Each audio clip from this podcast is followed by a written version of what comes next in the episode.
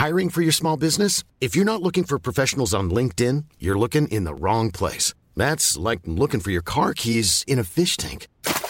LinkedIn helps you hire professionals you can't find anywhere else, even those who aren't actively searching for a new job but might be open to the perfect role. In a given month, over 70% of LinkedIn users don't even visit other leading job sites. So start looking in the right place. With LinkedIn, you can hire professionals like a professional. Post your free job on linkedin.com slash people today.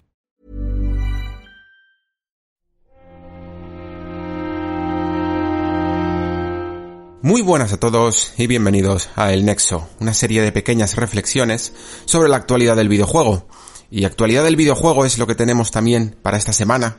Se me han desbaratado un poco los planes que tenía pensado. Yo siempre eh, ansío un poco tener algún espacio un poco más personal eh, en una semana para poder hablar de, bueno, de algunas de mis cosas, de algunas de las pequeñas reflexiones, como dice el inicio del programa, que me gusta hacer también, aunque no se rijan por la estricta actualidad, pero me parece que en este año, 2020, va a ser eso un poco complicado. Porque cuando menos te lo esperas, mm, la semana se, se vuelve loca. Y eso ha sido uno de los ejemplos que hemos tenido esta, esta semana, en un mes de mayo que como anticipaba ya en el anterior podcast, eh, normalmente suele ser un mes vacío, porque se esperan muchos de esos anuncios para el E3, pero como este año el mundo se ha vuelto loco también, pues tenemos todo tipo de, de anuncios que piden su turno. Y oye, a mí ya sabéis que os he dicho muchas veces que me parece fenomenal, sinceramente, porque en vez de estar sencillamente una semana mm, hablando de todo un poco y mal, porque no hay tiempo para todo, pues fijaos, vamos a tener dos mesecitos llenos de información. Se nota que muchos de estos anuncios, eh, como los remakes que vamos a pasar a continuación a hablar, habrían sido los clásicos que se hubieran anunciado durante una etapa de tres pero ahora los tenemos en mayo. Y eso es una buena noticia. Algo de, algo podemos dedicarnos a ellos, como, como bien decía también en el Inside Xbox de la semana pasada. Tenemos también, incluso, un atisbo de lo que podría ser la siguiente generación en cuanto a tema técnico, en cuanto a tema gráfico, con ese anuncio del Unreal Engine 5 que vamos a pasar también a comentar. Eh, ya os aviso, no en la misma profundidad que tuve el honor diría, de, de poder hacer aquí en el Nexo junto a con los amigos de Rejugando, Rafa Valencia y Pau, porque ellos eran expertos en, en este tipo de, de asuntos más, más técnicos y yo ya sabéis que sinceramente no me puedo poner a esa altura, pero aún así eh, me gustaría dar algunas pinceladas, algunas reflexiones que he hecho sobre este anuncio, que espero que consideréis también interesantes. Quiero también que he tenido la oportunidad de probar de nuevo este Xcloud, comentaros algunas cosas de cómo evoluciona el juego en streaming, cómo va eh, la parte de Microsoft. Ya sabéis que tenemos servicios un poco más estandarizados que ya han salido como GeForce Now y como Stadia y ahora falta Xcloud para unirse a estos servicios con algunas particularidades que me gustaría comentar porque yo creo que pueden llegar a ser interesantes, saber cómo lo soluciona Microsoft. Y por último tenemos ese State of Play dedicado a Gozo Tsushima, que la verdad es que también nos ha sorprendido un poco, aunque esto no creo que hubiera sido carne de tres, porque el juego en su momento estaba fechado incluso para junio, eh, habría tenido, es normal que empiece a tener ya, quiero decir, su, propia campaña de promoción, que se empiece a ver el juego cada vez más, que hasta entonces habíamos tenido, sí, habíamos tenido una pequeña demo de una misión, pero sobre todo se había centrado más en tráileres, y por fin hemos visto un poco cómo funciona, cómo se estructura este mundo, incluso este sistema de combate que vamos a tener en el juego, que me ha dejado algunas reflexiones que me gusta, me gusta tener, me gusta cuando en la actualidad eh, me marca un poco los temas, más allá incluso de, del videojuego en sí, sino que nos ayuda un poco a reflexionar sobre cómo están yendo las tendencias actuales, ¿no? Hacia qué camino, cómo los desarrolladores se enfrentan a ciertos problemas y cómo les busca cada uno una decisión particular. Vamos a comentar sobre todo en el tema de exploración, que creo que es uno de los que más eh, me ha gustado pensar sobre él, en el caso de Tsushima. Sin más, sin más, gracias por estar ahí escuchando, gracias sobre todo también a aquellos que respetan que esto es un programa de opinión y que sirve como toda opinión para reflexionar, ¿no? Y para enriquecer la suya propia y no como una imposición. Gracias a todos vosotros por entender esa filosofía del nexo y comenzamos.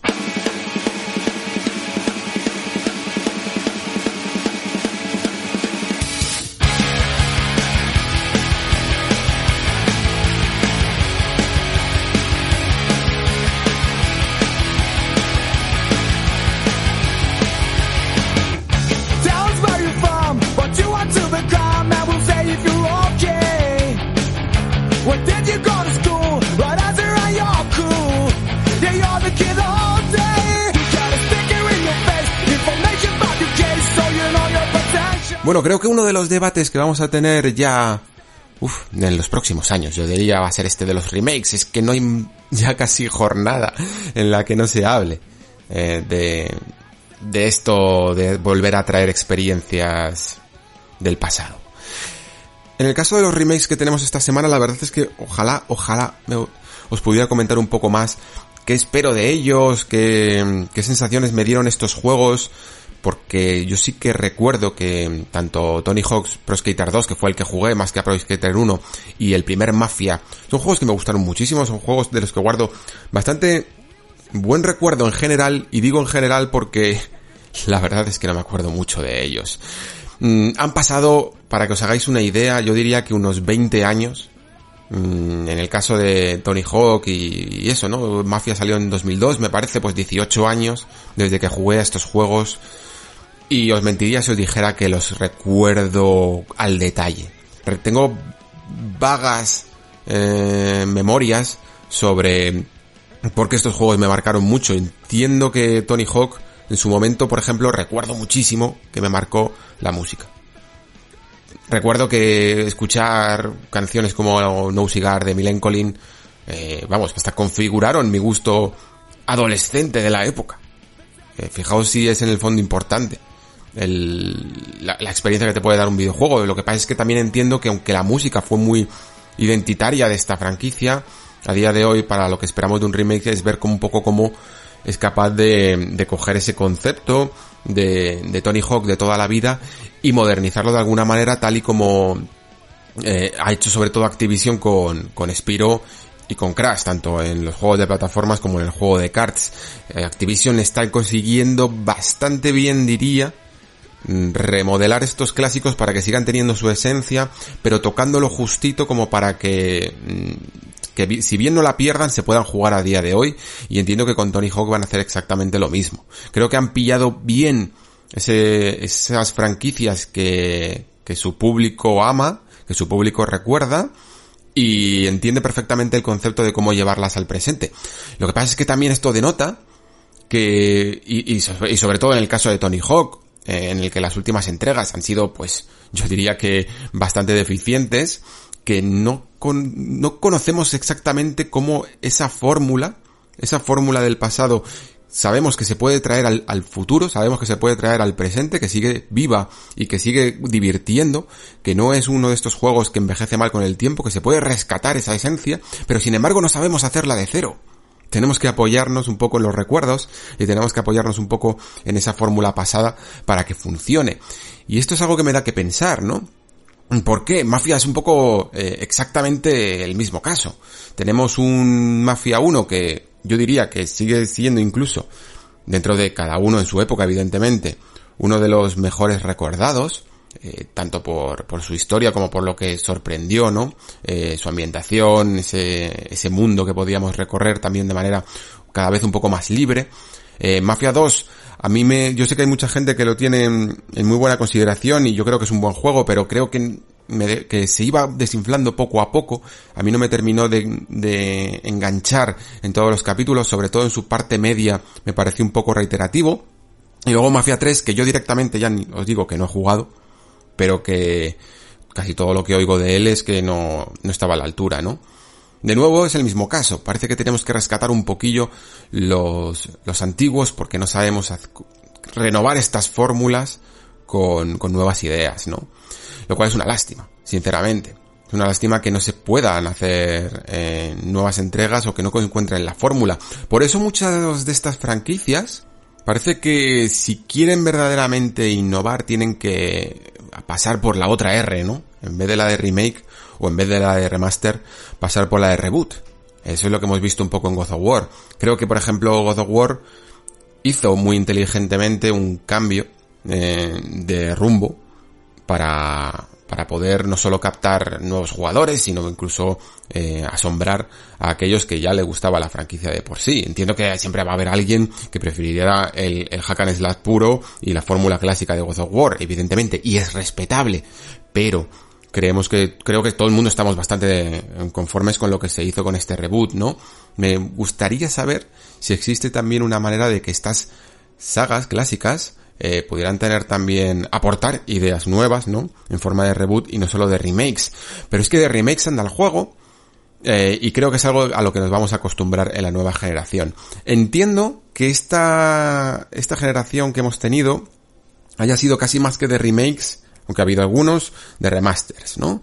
Porque de alguna manera se podía trasladar eh, la incipiente generación del HD en la anterior generación, o incluso experiencias de PlayStation 2 eh, remozadas para adaptarse a los gráficos de ahora, pero poco a poco el usuario yo no sé si es que se ha cansado o, ya entiende que tipo, este tipo de actualizaciones tendría que venir de maneras más gratuitas, con una actualización, eh, con un parche que mejore esas experiencias. Ya casi todas esas franquicias están vendidas de nuevo, no te las van a poder, poder volver a vender.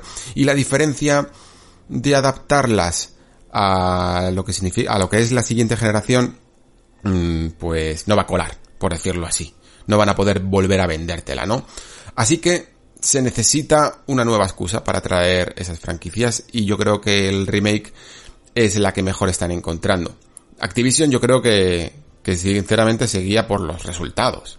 De todos, casi todos los remakes yo diría, que ha sacado estos dos de Crash y este de Spiro les han funcionado súper, súper bien. Incluso los remozados que, que también tienen un poco de carácter de remake porque en algunos momentos se meten también a remodelar assets de Call of Duty, Modern Warfare y Modern Warfare 2. También les ha funcionado muy bien y por lo tanto van a seguir mientras que el público los compre yo creo que van a seguir adelante, ¿no?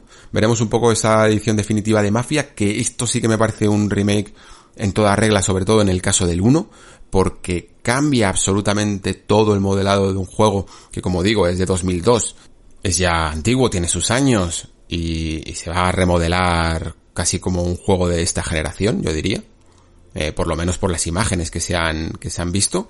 Y veremos un poco en septiembre cómo, cómo funciona. Yo creo que, que es el que más me llama la atención, Mafia 1 incluso, más que Mafia 2, o lo que quieran hacer de Mafia 3, que exactamente no sé cómo lo van a remasterizar, porque en el fondo es un juego de esta generación. Así que veremos un poco cómo se desarrolla esta, estos anuncios de remakes, pero creo que ya podemos asegurar, sin género de dudas, que a lo largo de la siguiente generación mmm, vamos a seguir viendo cada vez más. Parece que, lo que antes costaba hacer un remake era verdaderamente doloroso y verdaderamente eh, trabajoso. Tener que volver a traer una experiencia porque había que trabajarlo como un juego de cero, cada día cuesta menos. Porque salen como churros. Y por lo tanto, creo que vamos a tener muchísimos más en la siguiente generación. Vamos ahora eh, también con el tema de la siguiente generación, vamos ahora con Unreal Engine 5, que creo que hay muchas cosas interesantes que tratar.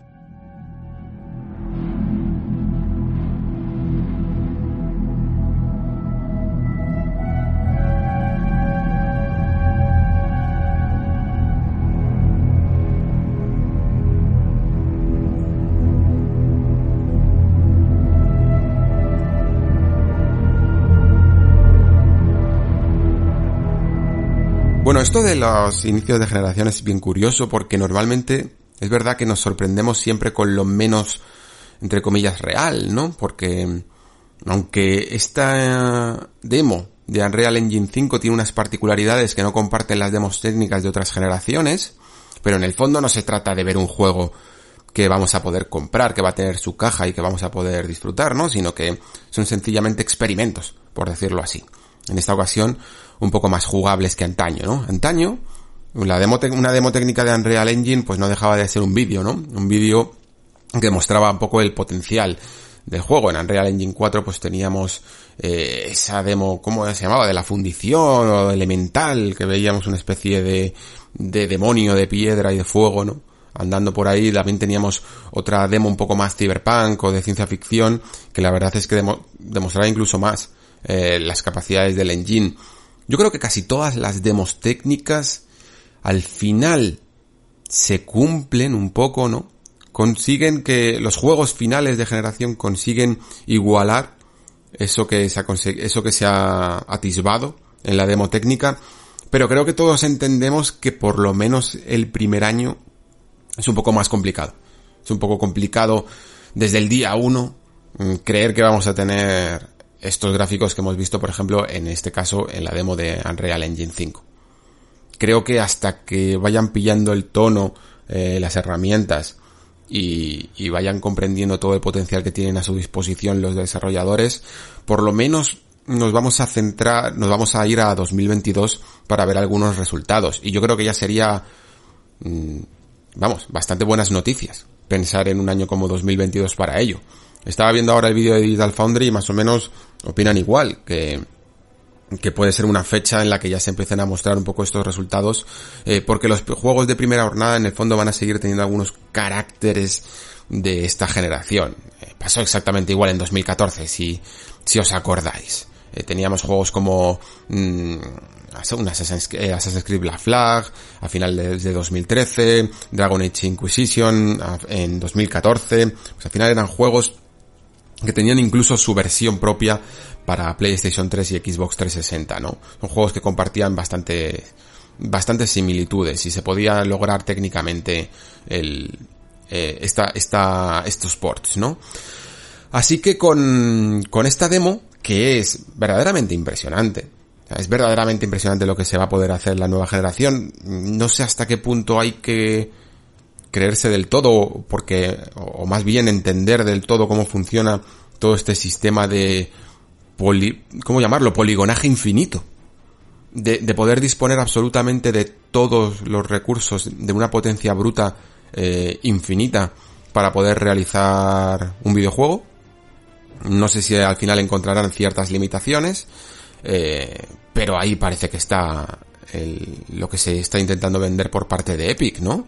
Yo creo que, mm, que lo que más destaca de esta demostración se puede dividir en dos partes. Por un lado, esa tasa de poligonaje, ¿no? Parece que ya no importa tanto los polígonos o ya no importan tanto los teraflops, sino que ahora todo se mide en triangulitos, que en el fondo sí, son esto que forman las mallas, ¿no?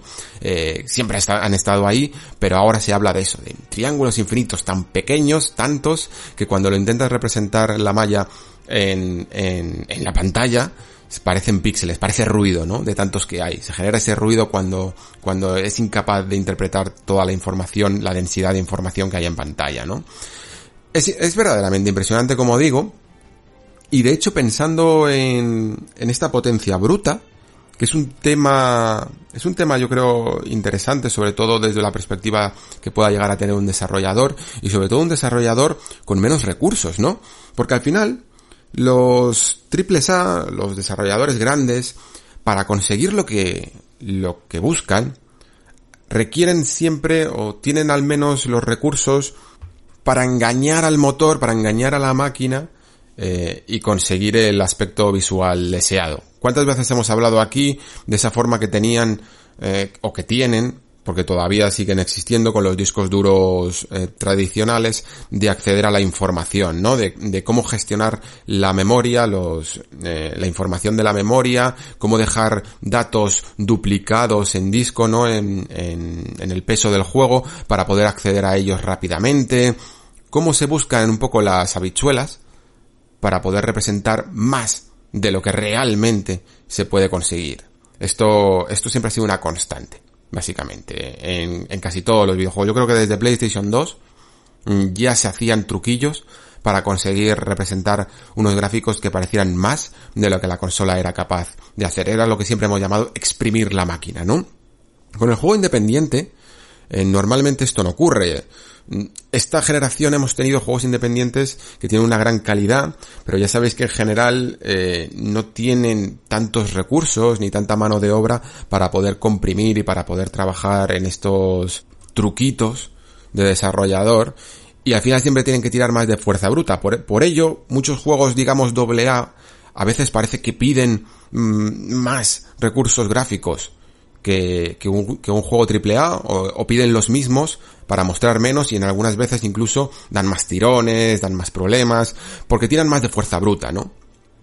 Es sencillamente colocar, colocar assets eh, y, y, esperar que, que tu máquina lo pueda mover. Por ello me parece interesante que este Unreal Engine hable de cosas como que puedas meter materiales eh, y, y recursos infinitos, ¿no? O por lo menos tantos que probablemente no nunca alcances hasta el límite. Porque creo que para los juegos más humildes, esto es un notición, sinceramente. Esto significaría que no tendrías que dedicarle nada de tu tiempo ni de tu esfuerzo a depurar el código de tu juego y podrías avasallarlo a materiales. Y además creo que también impulsaría uno de los aspectos que creo que más se está viendo impulsado en los últimos tiempos, que son las tiendas de assets, ¿no? Eh, cada vez parece que se acepta un poco más que, que, cada juego no tenga que crear absolutamente cada pequeño mm, mm, material de su mundo, ¿no? Que tengas que volver a hacer una mesa de cero, que tengas que volver a hacer una columna, que tengas que volver a hacer un cuadro, que tengas que volver a hacer un reloj, sino que te vas permitiendo comprar packs de materiales y se va aceptando siempre y cuando después tú le aportes tu, tu sentido, ¿no? Creo sin duda que, que esto va a ayudar muchísimo a desarrolladoras que tengan menos recursos a su disposición para, para mejorar el nivel de detalle de sus juegos. Y el nivel de detalle, por cierto, que es otra de las cosas que se ha visto reducida un poco esta generación. Recordáis sobre todo, bueno, juegos de PC, porque casi en, consola esta opción no existe. Esa barrita que ha ido mmm, añadiéndose últimamente a las opciones gráficas de los juegos, que se llama así, nivel de detalle, ¿no? En el que parece que el juego se va como emborronando eh, según la vamos bajando e incluso podemos hacer que se vea más nítido de lo que es capaz si, si nuestra potencia gráfica lo permite, ¿no? Creo que por fin vamos a poder tener un nivel de detalle nítido, nítido, nítido, que no emborrone eh, la calidad de imagen sin, sin que, vamos, sin que la consola se despeine. A mí es que personalmente cuando un juego se ve un poquito, un poquito borroso, la verdad me pone de los nervios. Siempre he tenido muchos problemas, de hecho, con los métodos de anti-aliasing que emborronan un poco la calidad del juego y a veces incluso los desactivo porque me gusta que todo se vea muy, muy nítido. Eh, también el sistema Lumen este que han creado para la iluminación me parece apabullante. Mm, de verdad. Esto es como tener lo mejor de dos mundos. Básicamente. Ya sabéis que hasta ahora muchas veces había que tomar una decisión un poco incluso de diseño a la hora de cómo creaste la, iluminación en tu juego, sobre todo en mundos abiertos que contienen estos famosos ciclos de día y noche, ¿no? Cuando tú tienes una iluminación dinámica eh, para poder crear estos ciclos de día-noche que se vaya alternando, en general tienes que optar por un sistema de iluminación un poco más pobre, eh, que no cargue tanto, eh, que no necesite de tantos recursos para trabajar con ella, ¿no? Mientras que cuando veíamos juegos que optaban por una luz no dinámica, lo que si no me equivoco se llama mapeado normal, para, para tratar el tema de la iluminación, pues teníamos efectos mucho más conseguidos, ¿no? Por ejemplo, ¿por qué se ve tan bien Dead Stranding? Eh, ¿Por qué tiene una iluminación tan realista que incide tan bien en los objetos? Porque se trata de un mapeado normal, no es un mapeado que digamos que parece que está renderizado porque esa iluminación no se va a modificar en ningún momento, ¿no? Puedes añadirle efectos de lluvia, puedes añadirle niebla, puedes añadirle un montón de cosas, pero la dirección en la que incide esa, esa luz en los objetos no se va a ver alternada en ningún momento. Siempre va a estar estática.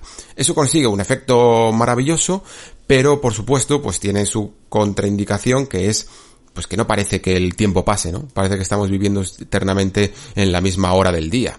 Eh, dependiendo exactamente de lo que quieras conseguir con tu juego, mm, eso puede afectar o no. Hay, jugadores que a lo mejor le puede parecer que le quita realismo y hay gente que, le dé un poco igual, pues porque no le gusta que en sus juegos se haga de noche, como es mi caso, por ejemplo. Pero sí que es cierto que se pierden esos momentos de atardecer y de amanecer tan bonitos, ¿no? Y hay momentos en los que eh, es importante para, para tu juego, por supuesto. Pues aquí digamos que con este sistema de iluminación parece que tendremos un poco lo mejor de dos mundos. Parece que, tendremos esa forma de iluminar casi como si fueran mapeados normales, pero que la luz a la vez se pueda ir modificando, pueda ir creando ese efecto en el que la Tierra va girando alrededor del Sol, ¿no? Eh, por último, sencillamente ya mm, queda la duda de hasta qué punto Unreal Engine conseguirá un poco revertir esta tendencia de las desarrolladoras, sobre todo de las más grandes, a buscarse sus propios motores gráficos porque sí que es cierto que últimamente parece que cada una eh, va consiguiendo su, o ha ido desarrollando su propio motor mm, para trabajar y no quiere depender de terceros, porque evidentemente El depender de terceros significa que le tienes que, que tiene que cobrar un royalty que estás perdiendo de tu juego y muchas veces a la larga se opta por crear tu motor propio porque si lo utilizas unas cuantas veces entiendo que al final lo amortizas y que esa es la lógica que hay detrás de que compañías como mm, Electronic Arts por ejemplo pues estén utilizando y reutilizando hasta casi tenerlo quemado eh, su motor Frostbite y hasta el punto de que muchas veces hasta le ha dado problemas por utilizarlo en géneros que no se acoplan tanto como deberían, ¿no? Creo que esta es una tendencia que se ha visto mucho esta generación y la verdad me parecería un poco extraño que cambiase. Creo que sí, eh, algunos, fijaos, por ejemplo, tenemos este ejemplo de Final Fantasy VII Remake que utilizan Real Engine 4 y, oye, ¿por qué no va a utilizar las siguientes partes del remake eh, Unreal Engine 5? Sería un cambio bastante lógico porque parece que de momento, incluso con ese motor que tiene Square Enix eh, y, que, y que desarrolló, Mm, parece que se sienten más, se han sentido más a gusto con esta, con este motor de Epic, ¿no? También tenemos el ejemplo de Days que usó Unreal Engine para, para su juego en, Sony Ben. Y más o menos parece que les ha ido bien, creo que es un juego que se adapta bastante a las características de este motor, pero luego por ejemplo mm, Guerrilla ya sabemos que utiliza su décima y es probable que a lo mejor para sus futuros proyectos haga una modificación de su propio motor, ¿no? Esto es bastante normal, que ya no solo que ya cojas esa base y no la tengas que descartar, sino que le puedas ir añadiendo las nuevas modificaciones.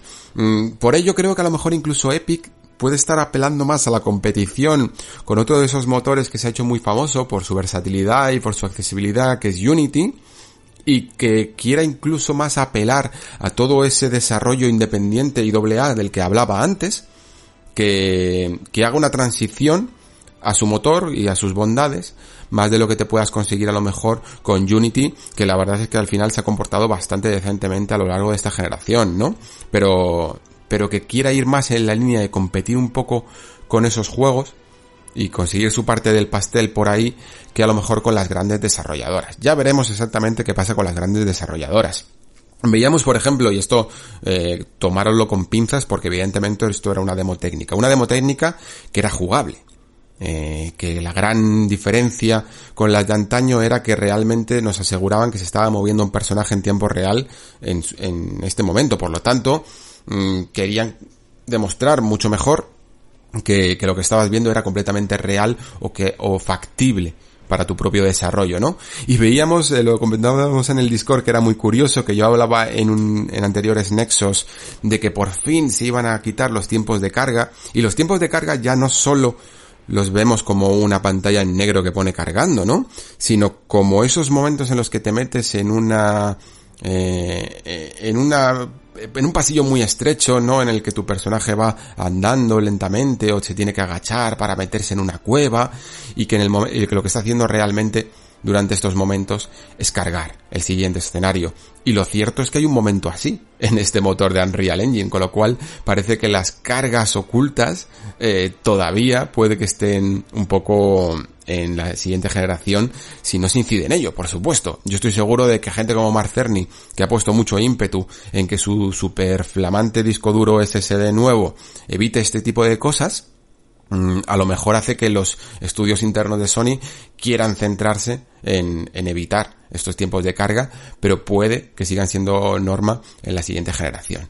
Veremos un poco lo que ocurre con el futuro de, de este motor y con el futuro de los gráficos, pero creo que ha sido Mm, como mínimo un buen entrante para al menos eh, hacernos entender bien lo que pues, se puede conseguir dentro de unos años. Creo que esto es importante, ¿no?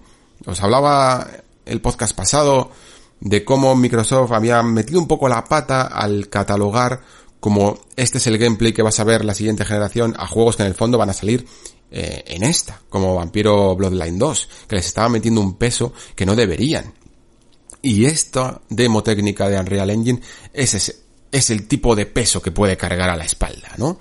Este es el tipo de juegos que puede decir, sí, esto que estamos viendo es verdaderamente nueva generación y son cosas que absolutamente no se pueden conseguir en, en la presente.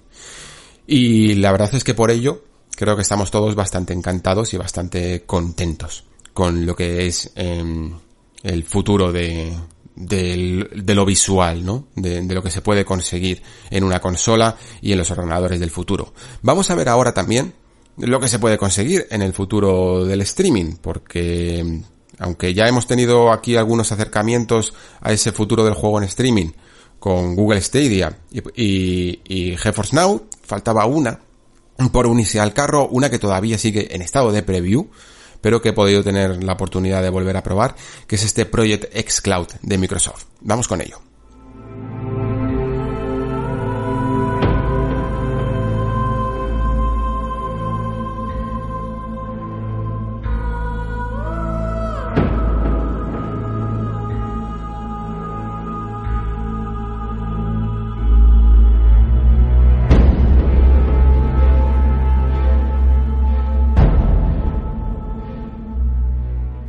Vale, pues seguro que muchos de vosotros eh, sabréis que se ha abierto un poco más este Project Cloud, este juego en la nube, este juego en streaming de Microsoft a nuevas regiones, una de ellas España, y por lo tanto pues nos han dado la oportunidad de poder probar en este estado de preview mmm, cómo funciona, qué tal va eh, los progresos de, del juego en la nube. Y la verdad es que creo que va bien. Mm, la verdad es que, bueno, mejor dicho, la primera vez que probé este Project X Cloud, el primer día que me lo pude bajar, la experiencia fue nefasta. En honor a la verdad. Lo que pasa es que, claro, con estos productos en preview, nunca puedes asegurar exactamente que la primera experiencia que estás teniendo, los primeros minutos de juego sean exactamente eh, representativos, ¿no? Al final te toca probar a, a todas las horas del día, en los momentos en los que menos saturada está la red, tienes que tener en cuenta mm, la dónde pueden estar esos data centers, eh, cómo puede estar de depurado cada juego, el input lag que pueden tener de manera local, cada uno de ellos. Son muchos son muchos datos que al final hacen que una experiencia de preview nos sirva más como un atisbo de lo que está por llegar, ¿no? Y como os digo al principio, el primer día fue nefasta la, la experiencia, no podía jugar absolutamente a nada eh, me ponía a jugar a Forza Horizon 4 y, y el coche es que era imposible, mm, vamos, eh, tenerlo dentro del asfalto, ya no solo en una curva. Me ponía a jugar a Gears of War y, y se apuntaba muy mal, el feedback de apuntar era, era muy malo, eh, incluso en la recarga activa era un buen experimento porque cuando ya sabéis que en la recarga activa al final es un minijuego en el que tienes que atinar exactamente la barrita en el momento adecuado, ¿no? Con lo cual te deja entrever muy bien cuando algo tiene input lag. Y, y, había que, vamos, había que ser futurólogo para acertar en el momento, en el momento justo para conseguir la, la munición con daño extra, ¿no? Y eso fue, pues, mis primeras horas de juego en el que debí de pillar el peor momento de la red. Se notaba incluso, no solo con el icono que te va demarcando cuando no encuentra una buena conexión con su propio servidor, no es problema de mi conexión, yo tengo una conexión muy estable de 600 megas simétrico, eh, sino que todavía están teniendo problemas con el acceso a los data centers. Luego, sin embargo, me fui a otra franja horaria mm, completamente distinta y la cosa cambió muchísimo. Mm, la cosa cambió, vamos, o sea, de, no poder, de ser completamente injugable a ser un, una plataforma muy sostenible incluso en estado de preview. No perfecta, no a los, a los resultados que nos está dando ahora la versión terminada de Stadia o la de GeForce Now, que tienen un input lag bastante conseguido, ahora me centraré un poco más en ello, pero sí bastante adecuada. Eh, yo diría que por las métricas que he estado viendo en muchas de las webs que han ido midiendo un poco la tasa de respuesta de milisegundos, mm, digamos que para que os hagáis una idea, en general un input lag local, es decir, un, un retardo de lo que tú haces un comando en el, en el, o apretas un botón en el, en el mando y aparece representado en pantalla puede variar en juego local dependiendo un poco de lo que consiga cada juego, ¿eh? Hay juegos que tienen una respuesta súper, súper milimetrada, ¿no? Y hay juegos que tardan más. Por ejemplo, Metro Exodus creo que, que al parecer es un juego que, que tiene bastante input lag local y puede llegar incluso a 97 milisegundos, mientras que otros juegos pueden llegar a 30 a 40 milisegundos perfectamente y tener una respuesta muy, muy, muy instantánea. Normalmente en el juego en streaming, eh, por las pruebas que se ha hecho con Stadia y con GeForce Now, oscilan entre los 100 150 milisegundos de retardo en la respuesta. de, del momento en el que tú disparas, por ejemplo, un arma, hasta que lo ves representado en pantalla. Es más de la media local, por supuesto, pero digamos que entra dentro de lo que casi es inapreciable. Si, si, te si pones mucho empeño, al final lo notas. Si estás jugando un juego que requiere muchísimas, muchísimas respuestas eh, de, de, de los controles, mm, al final puedes llegar a notarlo, puedes llegar a sentir una pequeña, pequeña incomodidad, pero por lo general, si, si la banda ancha se mantiene férrea, mm, vas a jugar perfectamente a casi todos los juegos, e incluso juegos muy exigentes, como un juego de lucha, un juego de coches o un shooter. ¿Vale? Entre, entre esa gama de los 100, 150 milisegundos, yo diría que es bastante aceptable. Y, por las métricas que han hecho estas empresas, que saben por supuesto muchísimo más que yo, recordemos, yo aquí solo doy opiniones, eh, evidentemente, parece que ellos han, han decidido que esa franja es aceptada por casi todos los jugadores. Digamos que ahora mismo Project X Cloud eh, oscila en una franja un poco superior de 350 a 200 milisegundos de, de retardo. Si, serían como unos 50 milisegundos más de media. Y ahí ya empiezas a notar un poquito más, un poquito más el retardo. Hasta el punto de que tu cerebro digamos que se tiene que acostumbrar un poco a ese retraso en las, en las, eh, en las acciones y te amoldas a una manera de jugar en el que las tienes en cuenta. Sabes que vas a tener a lo mejor que darle dos veces al salto, eh, que vas a tener que pausar un poco la cámara cuando la gires para, para saber exactamente, para esperar un poco al movimiento que verlo representado en pantalla.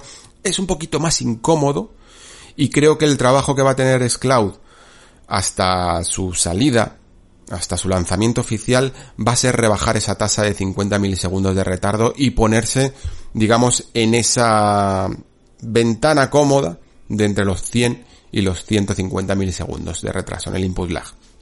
Creo que la batalla por la respuesta va a estar un poco ahí, porque realmente conseguir menos es muy muy difícil. Para mí creo que con las tasas que tenemos ahora mismo debe de ser prácticamente imposible, pero, pero no creo que se acomoden en más de los 150 milisegundos.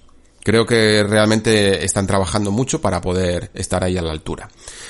También creo que tienen que trabajar un poco más en temas de calidad de imagen y de resolución, porque sí que se están centrando de momento en lo básico. Están intentando que todo el mundo pueda jugar con una banda ancha bastante aceptable y por lo tanto se están quedando en una resolución de 720p con una compresión mm, bastante alta. Se nota mucho los artefactos de compresión, sobre todo en juegos como de conducción en los que varía mucho la imagen con respecto al fotograma anterior, ¿no?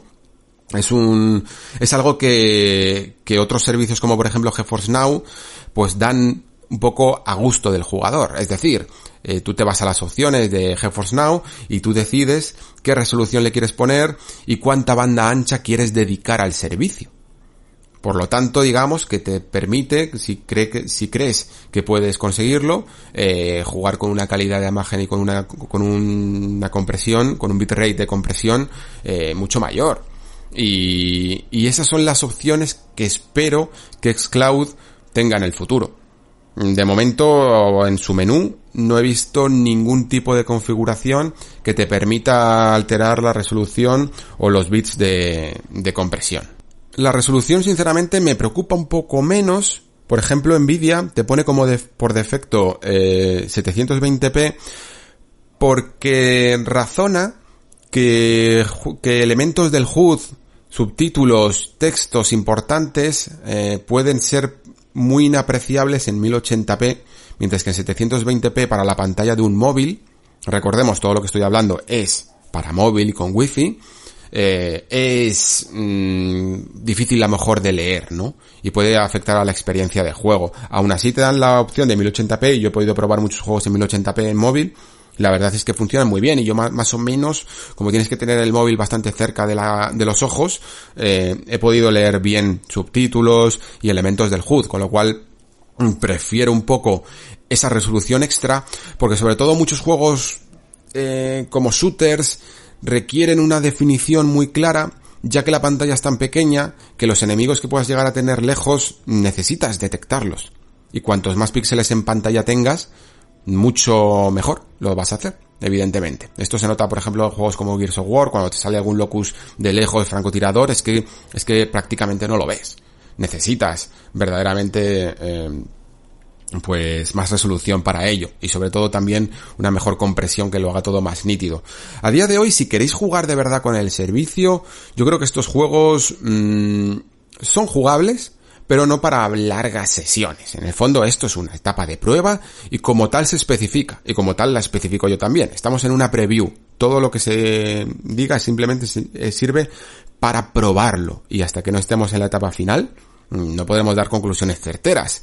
Sí que es cierto que, por ejemplo, juegos como Gears, a lo mejor a mí me han parecido incluso un poquito más incómodos, pero otros como Halo 5 están muy depurados. También porque probablemente el input lag local de, de Halo sea, esté mucho más conseguido, con lo cual genera menos retraso de base. Eh, otros como Forza Horizon 4 me han parecido un pelín incontrolables, incluso con buena conexión, mientras que Forza Motorsport 7 me parece que está bastante bien, curiosamente. Y luego, por supuesto, juegos que no requieren tanto de reflejos, juegos como eh, Shadow of the Tomb Raider, Hellblade, A Plague Tale, creo que son bastante bastante jugables, la verdad. Lo que pasa es que tienen tanta calidad de detalle, tienen tanto detalle en las selvas de, de Tomb Raider, en el bosque del principio de A Plague Tale, que con la compresión se pierde muchísimo. Se pierde mucho de ese detalle y no apetece jugar de momento, ¿no? Con esta, con esta resolución y con esta compresión. Y luego juegos mucho más mmm, tranquilos, incluso, como este Battle Chasers, no sé si le conocéis, es un juego de rol, este que tiene como los diseños de Joe Madureira, eh, que es como un rol por turnos.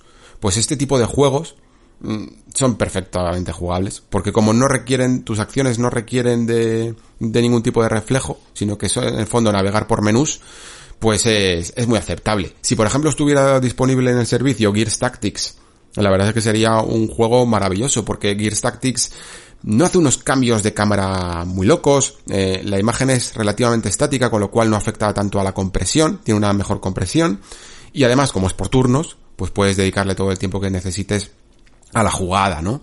Eh, hablando un poco de estos juegos, esto es uno de los temas que más me produce un poco curiosidad, porque yo no sé cómo lo pensabais vosotros que iba a ser este proyecto Xcloud, y yo entendía que, digamos que el servicio te iba a permitir acceder a todos los juegos que tú tuvieras en tu biblioteca. Es decir, si tú tenías Game Pass y a la vez habías comprado, aunque sea en digital, eh, 50 juegos, pues ibas a tener tus 50 juegos y a la vez mm, ibas a poder acceder a todo el catálogo de Game Pass. Sin embargo, por lo menos en la versión de preview, lo que se ha hecho es optar por una selección de 100 juegos, 100 juegos, los tengas tú comprados o no, yo había algunos que sí que tengo, como por ejemplo Devil May Cry, y otros que, o Forza o Gears o Halo, y, y otros que no tenía como el Age of Wonders o juegos así, ¿no? Y sin embargo puedes acceder absolutamente a todos ellos. Yo quiero creer que esto sencillamente es para una selección que se está haciendo para el modo preview y que una vez que certifiquen y que vayan probando todos los juegos del catálogo, los irán sumando y, y dependerá más de los, de tus compras de tus compras y del catálogo de Game Pass. Porque además es que se ve que es un modo, este juego en streaming, de, sobre todo por la parte de Microsoft, es un juego que, que se entiende más como una alternativa, como una manera de alternar entre tu partida local y tu partida en la nube, que la visión que tiene Stadia de esto, que es solo jugar en la nube. Ah, solo puedes jugar en la nube. Creo que Microsoft hace muy bien en verlo como algo compatible como en plan, yo juego siempre en mi consola o en mi ordenador, pero si me voy al pueblo, me voy al parque, me voy a estoy en el autobús o, o me voy a cualquier sitio donde no tenga mi consola, puedo avanzar un poco con esta, con este servicio. Puedo sincronizar mi partida y además es que todos los juegos que yo tenía con mis partidas guardadas se han sincronizado en cuestión de segundos en la nube con este Project X Cloud. Y a mí eso me parece la clave del servicio. Que se vea siempre como una alternativa, como si tuvieras una consola más, una consola portátil de Microsoft, ¿no? Que es algo que siempre se ha rumoreado. Pues para mí Project X Cloud es un poco esto. Evidentemente creo que mucha gente que, que se acerque de manera ocasional al videojuego de Microsoft y que no tenga una consola y que no tenga un PC, va a poder mm, coger este servicio y estupendo. Eh, adelante, tirar solo con él. Pero creo que para el público que, sobre todo que escucha el Nexo, el público un poco más entusiasta, que tenemos estas consolas y que tenemos ordenadores para jugar, lo vamos a ver siempre como esa alternativa de, oye, mira, pues le voy a dar una misión más al Gears Tactics en el xCloud mientras que me voy de viaje. Eh, porque puedo jugar 10 minutitos, me apetece, me quito un poco el mono y avanzo un poco en, en la historia, ¿no? Pues para este tipo de cosas lo veo. Y para ello me parece fenomenal. Ahora lo único que tiene que hacer Microsoft es coordinar un poco las fechas. Yo espero que para el momento en el que, mm, bueno, en que empiece ya su nueva generación, quizá finales de año y tal, corrijan estas asperezas lógicas de un programa preview, pero que en una versión final yo no terminaría de aceptar, ¿vale? Porque creo que se tiene que reducir el input lag todavía un poco más y creo que se puede hacer muchos más esfuerzos en cuanto a la calidad de imagen, en cuanto a la calidad de compresión y resolución, básicamente porque es que mm, tenéis el ejemplo todos gratuitos de todos gratuito de de GeForce Now, que lo podéis descargar en el móvil y jugar a vuestra biblioteca de Steam y veréis que funciona súper bien, que funciona muy fluido y que se ve sobre todo si tenéis una buena conexión, se ve de escándalo. De verdad, se aprecian muchísimos, muchísimos detalles que de momento en este xCloud se pierden un poco, ya os digo, por esa etapa preview. Así que pues como veis, parece que este juego en streaming, aunque al principio a algunos jugadores no le convenciera del todo, creo que está para quedarse. Y si lo entendemos siempre como una alternativa al videojuego tradicional que nunca lo va a sustituir, pues yo creo que, que nos va a dar muy buenas experiencias en el futuro, que nos va a dar eh, buenos momentos en los que no siempre vamos a tener la consola cercano y sin embargo pues está trabajando para que el videojuego nos acompañe en el bolsillo pues igual que nos acompaña la música o igual que nos puede acompañar eh, las series o el cine, ¿no? Mm, creo que es un poco lo que se busca y creo que es lo que se está consiguiendo.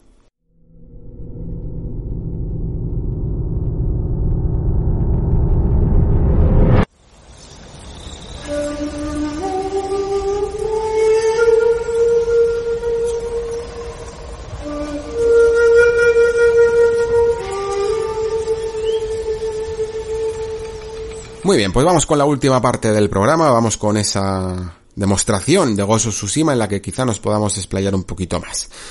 La verdad es que empezaba fuerte.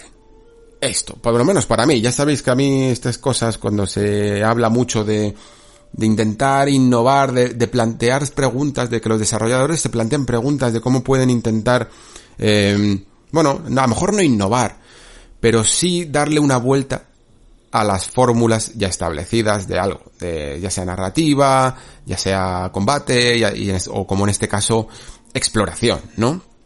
La verdad es que yo diría que esta generación ha habido un punto de inflexión en cuanto a la forma de aproximarse a los mundos abiertos, es algo que siempre al final, aunque no hayamos tratado como quizá tema central, pero estaréis aburridos de escucharme en el Nexo hablar de ello, porque cada estudio tiene un poco una filosofía, pero siempre se ha seguido un poco eh, un mismo camino a la hora de representar eh, la navegación en un mundo tan gigantesco como lo hemos tenido. A, un nivel tan inabarcable que había que recurrir muchas veces a menús, a guías, a minimapas, a brújulas y a un montón de ayudas visuales al jugador para que no se perdiera por ese mundo tan gigantesco. Por supuesto siempre puedes romper el juego, por decirlo así, eh, puedes desactivar absolutamente todo el HUD e intentar ver lo difícil que es llegar a, a localizaciones de manera natural, ¿no? Yo entiendo, sin embargo, que hay un cierto atractivo en ello. Entiendo que, que los desarrolladores se planteen lo que mola la curiosidad de llegar a un lugar por ti mismo y no por una ayuda visual. Y si os fijáis, ha habido una transición que más o menos se empezó a hacer, pues no sé muy bien si más o menos con Breath of the Wild en 2017 o qué juego fue el primero que decidió dejar de utilizar minimapa, el clásico minimapa en sí, para cambiarlo al menos por una brújula. Parece un cambio pequeño, esto se notó muchísimo en Assassin's Creed Origins, fue uno de los que recuerdo que, lo utilizó Assassin's Creed Origins o, Odyssey ahora mismo, no me acuerdo, la verdad. Eh, pero el caso es que, que empecé a ver un cambio de discurso en las entrevistas con los desarrolladores en los que hablaban de repente una cosa que nunca habían, que siempre habían dado por hecha, que era el minimapa, de repente lo veían como un enemigo del jugador. ¿Por qué el minimapa es un enemigo del jugador? Porque mm, cuando tú planteas un mundo tan detallado, eh, tan complejo, como los que estamos viendo esta generación, de repente los desarrolladores se daban cuenta de que los jugadores lo navegaban sin mirarlo, sin apreciarlo. Simplemente se guiaban por el minimapa y por ese caminito de píxeles que te marcaba ese minimapa. Esto lo podemos ver en juegos pues como The Witcher 3, por ejemplo, que al final tú marcas el punto y lo vas y te vas dirigiendo en base a lo que en su momento yo diría que creó, inventó o, o por lo menos mm, puso de moda juegos como GTA, ¿no? el navegador, el GPS. Pero claro, sobre todo en juegos en los que no eres un coche, pues utilizar un GPS suena un poco a trampa. Y suena sobre todo a perderte un poco de esa inmersión en el mundo. Ya no solo de descubrir cosas por ti mismo, que ahora iremos también a eso, pero sí al menos a mirarlo. Porque todo el rato, mientras que el, caballo va solo, eh, tú estás mirando al minimapa. No te da tiempo para, para descubrir qué secretos puede ocultar, porque estás mirando el minimapa, estás yendo como un caballo al que le han puesto las, eh, ¿cómo se llaman? Eh, las ojeras estas, no sé muy bien cómo se llama, perdonad, eh, para que no mire a los lados. Quieren que mires recto, ¿no? Eso se ha ido considerando poco a poco como una decisión como, como mínimo vaga de diseño y se cambió por la brújula, que ya sabéis un poco lo que es, es esa barra que vemos en, que nos marcan las eh, direcciones cardinales, ¿no? Del mapa, pero en vez de mostrarnos una representación cenital del mapa, eh, sencillamente vemos ahí todos los iconos. Y, y, marcamos una dirección y vamos recto hacia ella, ¿no? En esa brújula que tenemos. Pasamos del mapa a la brújula. Pero también es cierto que la brújula en el fondo mm, hacía un poco lo mismo que el mapa. Es cierto que te permitía seguir mirando, eh, mirar mucho más el mundo, prestar un poco de atención a él, pero en el fondo no seguías, estaba siguiendo un iconito. Y esa es otra cosa, el iconito, por supuesto. Porque la brújula, al ser un poco poco exacta, eh, a la manera, en, en su forma de navegar con ella, muchas veces se tenía que apoyar en ese icono que se ve directamente en el juego que te marca la localización exacta a la que te tienes que dirigir. Dirigir al jugador en un mundo abierto tiene que ser un dolor. Yo, me, simple, que no soy desarrollador, me duele la cabeza cada vez que pienso en ello, en cómo hacerlo de manera orgánica. Eh, no me quiero imaginar el que tenga el trabajo de intentar innovar. Por eso muchas veces sencillamente se siguen las fórmulas ya establecidas y punto. Y ojo, es perfectamente lícito por lo que digo, porque es difícil, porque no todos los juegos pueden crear un sistema único para ello. Pero sí que es cierto que cuando se logra, pues se alaba mucho y se nota mucho. Y yo creo que eso es en el caso de, de juegos como, bueno, yo, yo, aquí siempre añado, para no decir siempre Breath of the Wild, añado Subnautica porque creo que lo hacía muy bien, pero es un poco menos conocido y, y sí que es cierto que Breath of the Wild lo hacía muy bien. ¿Cuál era la filosofía de Breath of the Wild? La de la curiosidad. La curiosidad es la que te mueve eh, para navegar por su, por su mapa.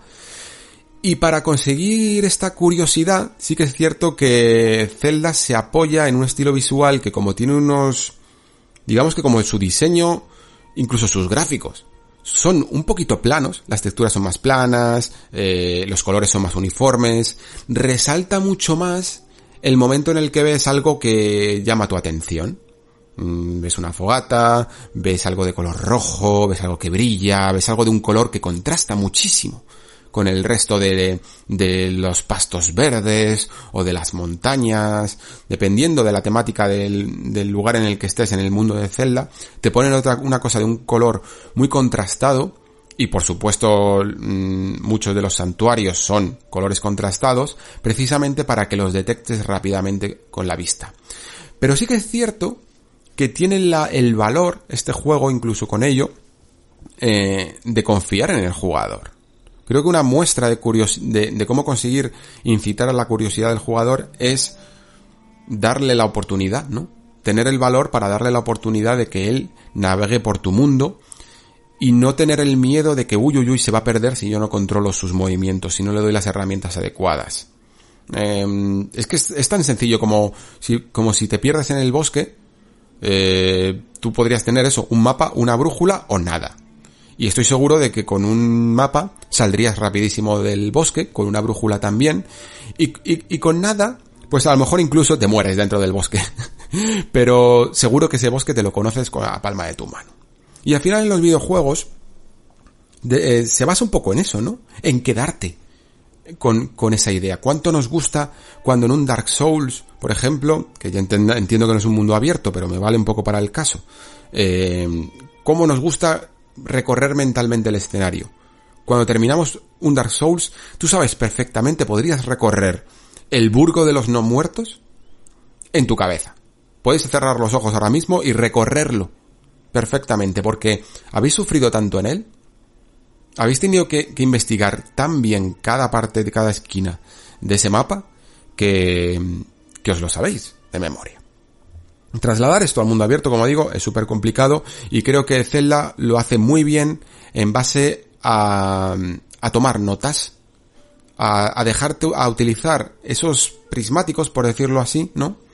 Que te permiten marcar la curiosidad de repente, esto que tú sospechas que puede ser algo, le pones un puntito en el mapa y ese puntito ya sí que es súper visible dentro del mapa, pero nace de la curiosidad del jugador y puede que haya algo ahí y puede que no, y puede que te lleve a otra cosa que no esperabas en absoluto, pero te hace recorrer este mapa siempre activamente, no como un trámite, sino como algo que nace de tu propia voluntad. Y eso es súper importante, súper diferenciador.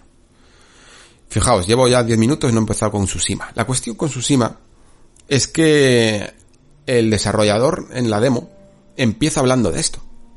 Empieza hablando de, de que quieren eh, fomentar la curiosidad del jugador para que llegue a los sitios. Y se nota que quieren eso, huir de las brújulas y huir de los mapas.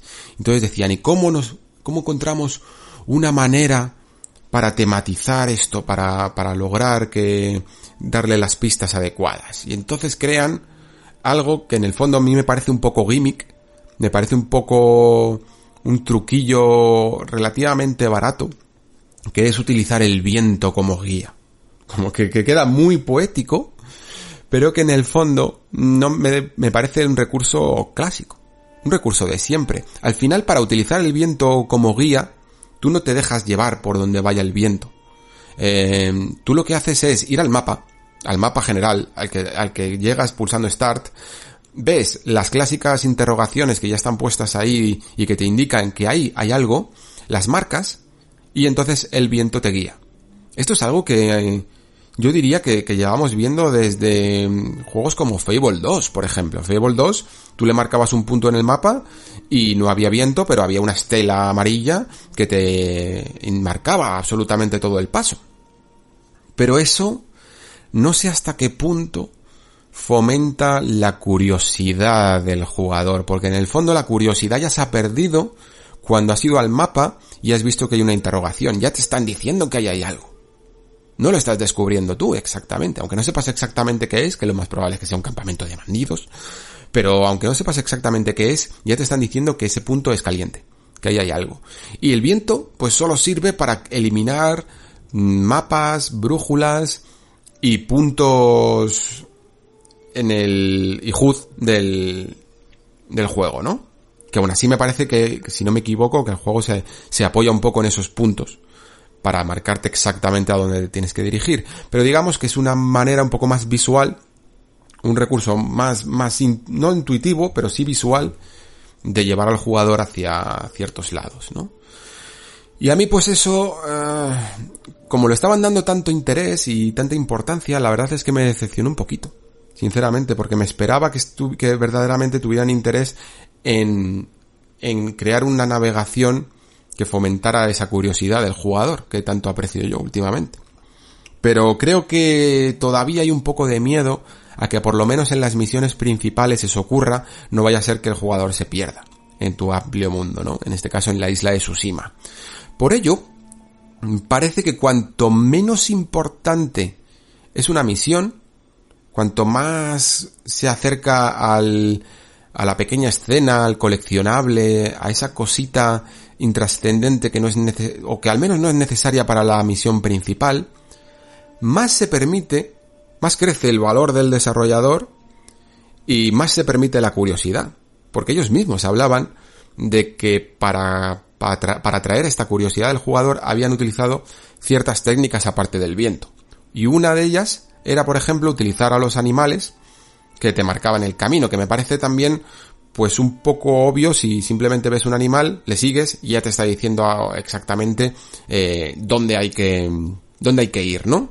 Pero sí me parecía un poco más ingenioso quizá, o bueno, no sé si ingenioso, pero sí que al menos más orgánico cuando se veía sencillamente pues el humo de una fogata o te decían eso, ¿no? Que, ibas a, ver eh, ciertos destellos o un árbol extraño que tenía una pinta rara y que si te aproximabas entenderías por qué.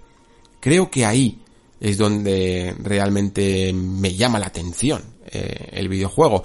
Pero también creo que cuando me aproxime a ese árbol, o vea ese destello, o vea ese humo, normalmente no van a ser las cosas más impactantes, mm, porque mm, me ha parecido atisbar cierto miedo en, en Sucker Punch en confiar demasiado en el jugador por ello, ¿no? Porque no vaya a ser que se pierda. Al final le tengo que dar una herramienta a través de un mapa para que, para que navegue. Y oye, que Zelda también tiene un mapa, evidentemente, pero como veis, como sabéis, tiene cero iconos. Creo que ahí está la, la verdadera, el verdadero acto de valentía, ¿no? En hacer un mapa, ojo, pero todos los iconos los pones tú. Sin embargo, eh, pese a que a mí me haya dejado esto mm, un poco tocado, no, no, no decepcionado, en absoluto, ¿eh?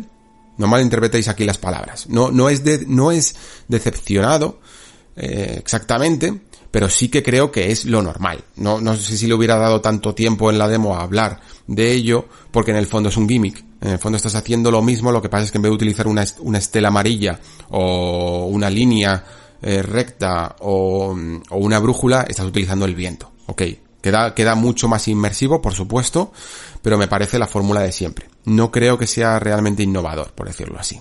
Aún así, mm, la verdad es que simplemente viendo todo lo que podemos explorar en esta isla de Tsushima, que parece que es bastante complejo, porque no solo van a ser grandes esplanadas que recorrer a caballo, hemos visto incluso cómo se escalaba montañas, cómo se subía a grandes alturas, cómo se metía entre las cuevas más ocultas, cómo descubría desfiladeros y acantilados. Eh, realmente me parece que el mundo va a estar muy trabajado y yo tengo muchísimas, muchísimas ganas de explorarlo.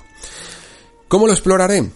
¿Y cómo combatiré cuando lleguemos a esos campamentos y a esas interrogaciones? Porque ya se notaba incluso, no sé si lo habéis visto, pero cuando descubría lo que había detrás de esa interrogación, rápidamente ponía campamento enemigo, mata a siete soldados del ejército mongol. Y hasta luego. O sea que evidentemente vamos a tener también misiones un poco de limpieza, eh, de, completismo y quizá poco trascendentes, ¿no? Mm, ¿Cómo las afrontemos?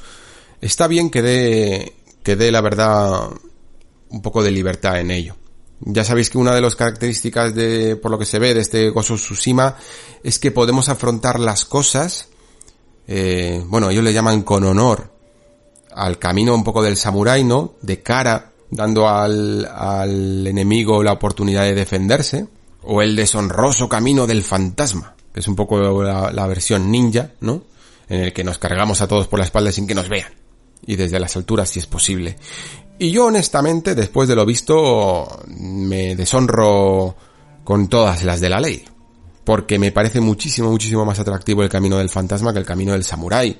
De hecho, el combate de Tsushima, cuando estaba vestido de samurái, el combate cuerpo a cuerpo directo, me ha parecido muy básico. Por lo menos por lo que se ve. Ojo, ya veremos después hasta qué punto te deja eh, jugar un poco con el sistema. Pero por lo que se ve, me ha recordado a los peores momentos de un Assassin's Creed clásico. ¿Recordáis en el, en el podcast pasado que hablábamos un poco del combate de Assassin's Creed y de cómo había ido evolucionando desde la fórmula de los contra a, a, poner los botones de la parte, a utilizar los botones de la parte superior casi como inspirándose un poco en la fórmula Souls, ¿no? Pues esto se había hecho porque en el fondo el combate de Assassin's Creed era muy, muy, muy, muy básico. Era ponerse en mitad de un corro de soldados enemigos y esperar que te ataquen uno a uno haciéndole la contra. Y esto es exactamente lo que he visto en Ghost of Tsushima. Sí que tiene algunos momentos muy épicos como el primer ataque, ¿no? En el que con la espada enfundada y al más tipo estilo de, la de las películas samurai eh, te cargas a uno. Eh, casi como de... con ese toque del oeste, ¿no? Eh, de, de quien desenfunda primero. Pero luego nuestro protagonista, que creo que se llama Jin, mm, se queda ahí, parado, esperando que vengan a atacarle. Y entiendo que si, si todo esto lo viéramos con el HUD completo, mm, nos explicarán que tenemos que pulsar I en el momento adecuado para contrarrestar un ataque enemigo, sin más. Sí que es cierto que se ha optado por un sistema que me recuerda un poco al de Nio de las posturas, esa postura alta, media y baja, pero que evidentemente en la práctica no tendrán nada que ver, pero sí que parece que al menos han intentado que dependiendo quizá del tipo de armadura, de del tipo de enemigo pesado o más ligero al que nos vayamos a enfrentar, pues tengamos que utilizar una postura u otra, pero en el fondo para un poco lo mismo, ¿no? Para para esperar a que nos ataque y utilizar la contra maravillosa que, que se lo carga de un solo espadazo, ¿no? No sé, me ha dejado muy muy fría la parte del, la parte del samurai de Tsushima, sinceramente. Lo cual me importa un po muy poco, sinceramente, porque no pienso combatir mucho en este juego. Me los pienso cargar a todos por la espalda, eh, si es posible, como digo, pegando un buen salto a los Assassin's Creed y utilizando el sigilo para ello y utilizando todas las armas ninja que tenga a mi, a mi alrededor. Si puedo utilizar los petardos para distraerlos, me cuelo por aquí, si incluso no tengo ni que matarlos eh, para conseguir mi objetivo, pues también, eh, luchar lo menos posible de cara a cara y hacer un poco más uso del sigilo porque me parece que está un poco más trabajado. No es que el sigilo tenga nada de especial per se, pero como el propio sistema de sigilo funciona, al final hace que, que ya tengas un aliciente de intentar que no te vean, de intentar pasar desapercibido, me llama muchísimo más la atención que barrer todo un campamento poniéndome en medio de él y de esperar a que vengan, ¿no? Mm, luego, de aquí tampoco quiero aventurarme a, porque solo se ha visto muy poco, pero eso sí que es verdad que la inteligencia artificial no me ha parecido por lo menos la más lograda. Le he visto por lo menos dos cosillas de estas que te sacan un poco. Uno con un enemigo cuando te cargas a uno en que están dos en una hoguera eh, te cargas uno por la espalda y el otro te está mirando y está como en plan, ¿qué pasa? ¿Qué pasa? ¿Qué está pasando? Y es como en plan, pero si me tienes enfrente, macho, me tienes que haber visto. Mm, y tarda en reaccionar, ¿no? Tarda en detectarte. Tiene que esperar a que la típica barrita de detección se rellene un poco. Y luego al final de todo, cuando pone la bomba o lo que haga en, en, el barco, hay uno que está mirando una escalera y se queda como en una esquina mirando a, a, las musarañas, ¿no? Y te lo cargas perfectamente. Yo la verdad es que no sé si hubiera optado por esa captura en, esta demostración porque la verdad es que canta bastante que la inteligencia artificial no parece del todo la mejor. Veremos un poco después cómo se comporta, ya digo, en la versión final, ¿eh? Esto han sido cosas que pueden ser esporádicas y que luego a lo mejor pues no influyan tanto en el juego completo.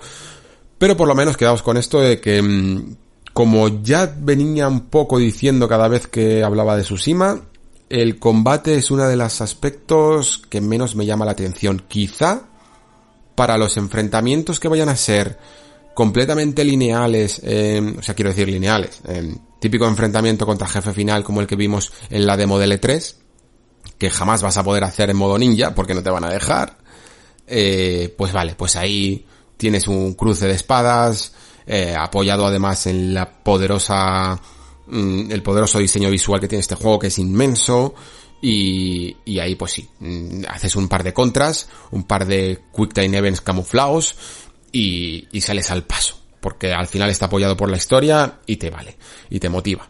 Pero más allá de eso, es probable que yo utilice únicamente la parte de sigilo. Para, para esta, para decantarte por una u por otra, no parece que sea sencillamente la elección del jugador, sino que va a haber una especie de sistema extraño de personalización y de crafteo en el que te vas a ir configurando un poco tu armadura en base a las cosas que vas encontrando y hará que, bueno, pues que ya no solo cambie un poco el, eh, el ropaje que lleve Jin, sino que además, pues nos permitirá a lo mejor pues tener un poco más de nivel de, de sigilo o por supuesto más armaduras si nos decantamos por la parte de samurai. Yo entiendo que va a ser un poco así. Iremos cogiendo recursos, hemos visto que va cogiendo eh, mm, maderas, va cogiendo incluso una flor que se para tintar la ropa y dependiendo de hacia dónde derivemos nuestros esfuerzos y nuestros recursos, nos iremos decantando más para la opción de sigilo o por la opción de combate directo, ¿no? Creo que está bien, creo que la parte de personalización está bien, el modo foto es impresionante porque han, entendido muy bien, yo creo, en Sucker Punch, que esto es una herramienta de promoción brutal y han dicho, fijaos, eh, las fotos ya ni siquiera pueden representar del todo bien la calidad de este juego visualmente y además es que incluso cada vez más los usuarios en redes sociales suben más vídeo que fotos. Así que vamos a hacer que sean bucles de pequeños vídeos en movimiento. Le ponemos las partículas de las flores o de las hojas o de lo que sea, lección del jugador volando por ahí, le ponemos la capa ondeando, eh, pequeños detalles en movimiento y va a ser mucho más espectacular cuando alguien lo vea en su feed de red social, cuando lo veas en Instagram, cuando lo veas en Twitter, va a llamar muchísimo más la atención que solo una foto. Y lo han hecho, vamos, o sea, lo han clavado, sinceramente. Principalmente porque es que además el juego es muy, es muy bonito. O sea, yo este juego entiendo que mucha gente incluso, aunque diga, jope, sí, la exploración tampoco me parece que sea nada innovador. El combate tampoco parece que sea el, más innovador tampoco. Pero es que se ve tan bien. Es que dan tantas ganas de explorar eh, esta isla que entiendo sinceramente que entre por los ojos. Entiendo sinceramente que mucha gente solo quiera navegar por estos mundos. Esto es curioso porque acaba de salir gratuitamente y os insto mucho a ello. A, coger las versiones Discover estas de Assassin's Creed Origins y Assassin's Creed Odyssey. Em, porque son... Es increíble que tengamos cosas así en los videojuegos. Sinceramente, de verdad están súper, súper curradas y ahora ya las puedes disfrutar gratis y sin necesidad de tener el juego original. Y, y, ojalá, ojalá tuviéramos un modo en todos estos juegos de mundos abiertos maravillosos de, de cero combates, de cero mecánicas y de sencillamente pasear por estos mundos. Sé que hay mucha gente que tiene un poco de, de envidia a los jugadores porque les gustaría, les gustaría, de verdad, darse una vuelta por, por estas recreaciones visuales y sin necesidad de combatir. El mundo de Tsushima me parece maravilloso. Se nota muchísimo que bien han capturado, eh, la, decía, mira, decía Adrián en Twitter, esto lo decía mucho mejor de lo que lo puedo explicar yo, que, que eh, es en el fondo la visión que tiene un occidental de lo que son las películas de samuráis, más que un juego de samuráis en sí mismo. Y yo incluso a ello añadiría que es la visión que tiene un occidental de las películas eh, de samuráis que a la vez estaban basadas en la visión que tenían los occidentales en el western. o sea, que es una especie de retroalimentación eh, bastante curiosa, porque sí que es cierto que tiene todos esos elementos, ¿no? Y, y, es un poco esa visión bucólica que tenemos eh, un poco en Occidente de, de colores saturados, de, de, todo el rato hojas volando, eh, muy tarantiniana incluso en algunos momentos, ¿no? Y, y que en el fondo gusta.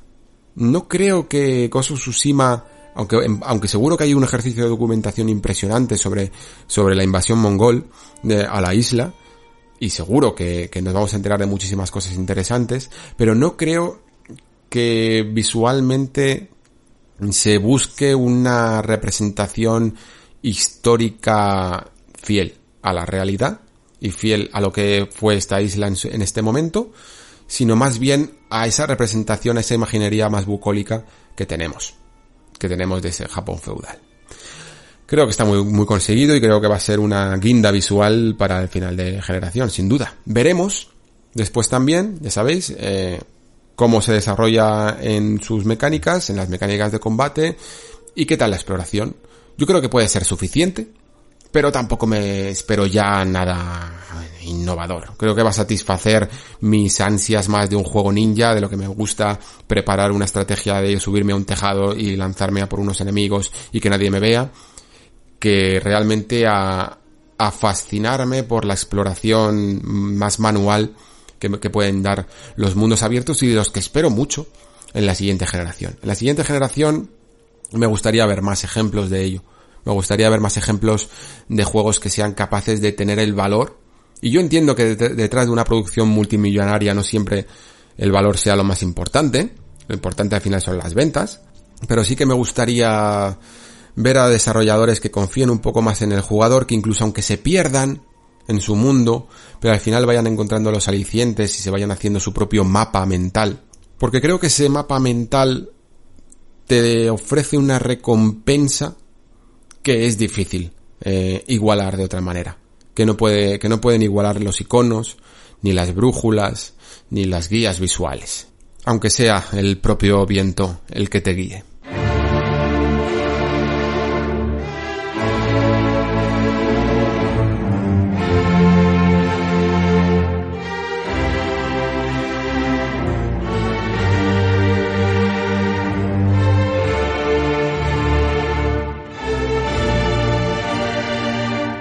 Y hasta aquí el nexo de hoy. Hoy ha salido corto, la verdad. Eh, pensaba que a lo mejor con los temas que teníamos para hoy iba a llegar incluso calculaba las dos horas. Porque a veces ya sabéis que me lío, me lío, me lío, me pongo a hablar y hablar y hablar y no hay quien me pare. Pero esta vez eh, no hemos llegado ni a la hora y media. No está mal tampoco para mi garganta, la verdad. Que últimamente eh, vuelvo a tener a acusar los mismos problemas que tenía la primera temporada. Vuelvo a estar un poco, un poco tocado de ella. Eh, la ruta para las siguientes semanas eh, es un poco la que os comenté, a ver si consigo hacer ese ese pequeño especial de juegos que me obsesionaron personalmente y por qué, eh, que me parecía un temilla que me apetecía hablar de él, si nos deja la actualidad, aunque creo que ya vamos a estar servidos hasta por lo menos julio, yo diría. Eh, se está ampliando tanto antes de la fecha del E3 como después los anuncios. Fijaos que si Assassin's Creed, que normalmente seguramente se hubiera mm, presentado para, para, para el E3, ¿no? La, demostración grande de que estamos esperando de Assassin's Creed Valhalla se hubiera presentado en el E3 y sin embargo se va a julio. Y yo creo que sencillamente pues eso, ¿no? Para tener su propio hueco, asegurarse de que tiene su propio hueco de atención y que nadie se la robe. Mm, aparte de eso, aparte de eso, lo que os he comentado, eh, que voy a dar esta charla de la UPM sobre mecánicas, eh, narrar a través de las mecánicas, ¿no? Y que espero tener la adaptación a formato podcast eh, en el futuro, porque la charla va a ser el 29 de mayo. Todavía tengo que confirmar si a esta charla, que va a ser online y emitida por streaming, se va a poder apuntar cualquiera de vosotros, porque sí que, por ejemplo, el año pasado mm, dejaban que fueran a las salas que tenían ahí la UPM para el seminario eh, cualquier persona, incluso aunque no estuviera apuntada a él, pero en este momento la verdad es que es algo que prefiero no asegurar para no para no da, inducir a error. Pero vamos, en cualquier caso, tal y como lo hice el año pasado, eh, haré una bueno, repetiré un poco esa charla eh, adaptada al formato podcast para que no tenga que confiar en los vídeos que voy a poner y podáis imaginaros todos los ejemplos que estamos, que estamos diciendo. Espero que os guste y os parezca interesante. Y sin más, hasta aquí el nexo de hoy. Eh, muchas gracias por escuchar, muchas gracias por respetar, muchas gracias por entender que este espacio de reflexión nace sencillamente de la voluntad de querer ofrecer opiniones que puedan enriquecer las vuestras y que en ningún momento se busca con ello imponer un criterio propio. Yo ya sabéis, porque me escucháis aquí todas las semanas, que tengo una manera muy pasional de hablar. Pero no confundamos esa manera pasional de hablar con que yo aquí me considere experto en nada. Intento siempre reiterar que, que, yo no soy desarrollador, que yo tengo mi manera de ver este medio, que yo tengo mi manera de ver esta industria, que me puedo equivocar, eh, como todos, y que por supuesto todo lo que estoy diciendo son opiniones. Y lo he repetido muchas veces. Las opiniones, en el fondo, no valen para nada. No, no se trata de convencer a nadie.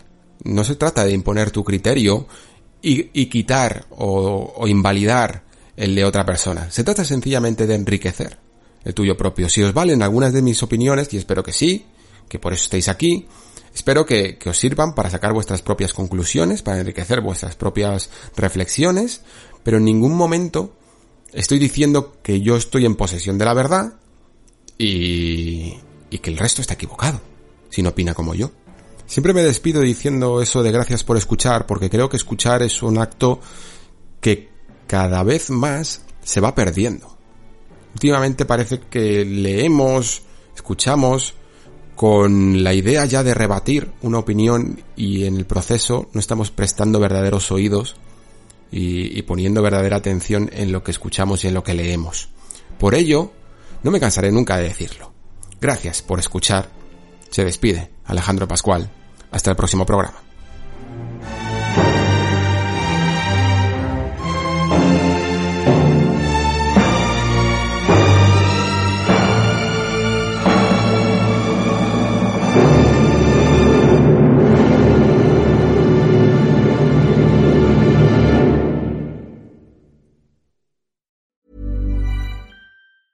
Hi, I'm Daniel, founder of Pretty Litter. Did you know cats tend to hide symptoms of sickness and pain? I learned this the hard way after losing my cat, Gingy. So I created Pretty Litter, a health monitoring litter that helps detect early signs of illness by changing colors, saving you money and potentially your cat's life. Pretty Litter is veterinarian developed, and it's the easiest way to keep tabs on your fur baby's health right at home. Go to prettylitter.com and use code ACAST for 20% off your first order and a free cat toy. Terms and conditions apply. See site for details.